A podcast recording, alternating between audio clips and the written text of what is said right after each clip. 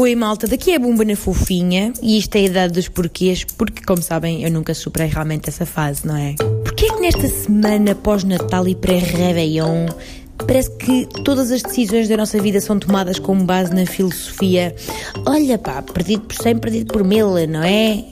Isto parece que é aquela janela temporal do ano em que entra em vigor uma espécie de oásis de desculpabilização infinito porque é demasiado tarde para começar a fazer as coisas bem, não é?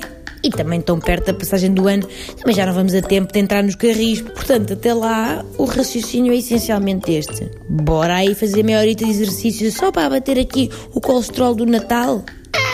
Não, pá, perdido por 100, perdido por mil, isto agora já não vale a pena. Então, bora aí entupir a carótida com esta piscina de azeite que sobrou do bacalhau do Natal?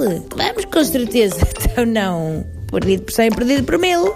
Então, e dar aqui uma arrumaçãozita neste corral de suínos que é a nossa casa? Não, pá, isto depois do ano novo limpa-se tudo junto, compreendes? Mas agora, vamos engordar 3 kg até o ano novo para nos desforrarmos retroativamente da dieta que vamos começar? Claro que sim, então, perdido por 100, perdido por mil. Já está. Isto, em suma, são cerca de 7 ou 8 maravilhosos dias de uma espécie de armistício com as lutas interiores do eu. Isto que isto começa logo ali a 26 de dezembro e depois só se extingue na primeira segunda-feira de janeiro, a altura em que entram em vigor, claro está, e com força máxima, todas as resoluções de ano novo completamente irrealistas. O detox, o exercício três vezes por semana, o novo eu, essa lenga-lenga toda do costume que ninguém leva muito a sério a não ser naquela primeira semanita. Mas até lá fazemos questão de ser do contra damos cabo de qualquer pretensão saudável, alarvando loucamente toda a lactose, glúten, sacarose que o nosso estômago aguentar, pois viramos a pirâmide alimentar de pernas para o ar, varremos coquetéis de cores impossíveis, restos de sobremesa várias vezes ao dia, alimentamos-nos à base de taparoeiras de comida gordurosa com sobras do Natal e tudo isto guilty free, malta.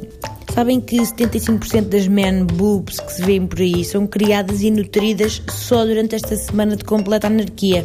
É uma pequena trivia que fica para vós.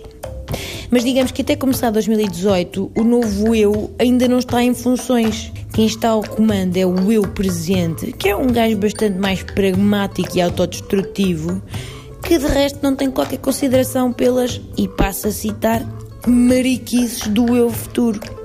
Esse gajo é um pussy, diz o eu atual, enquanto ajeita as partes pudendas e bebe vinho diretamente da torneira de plástico do bag na box. é aproveitar este estado de graça, malta, é aproveitar. Carpe diem. Sem outro assunto de momento, despeço-me com votos de um feliz ano novo.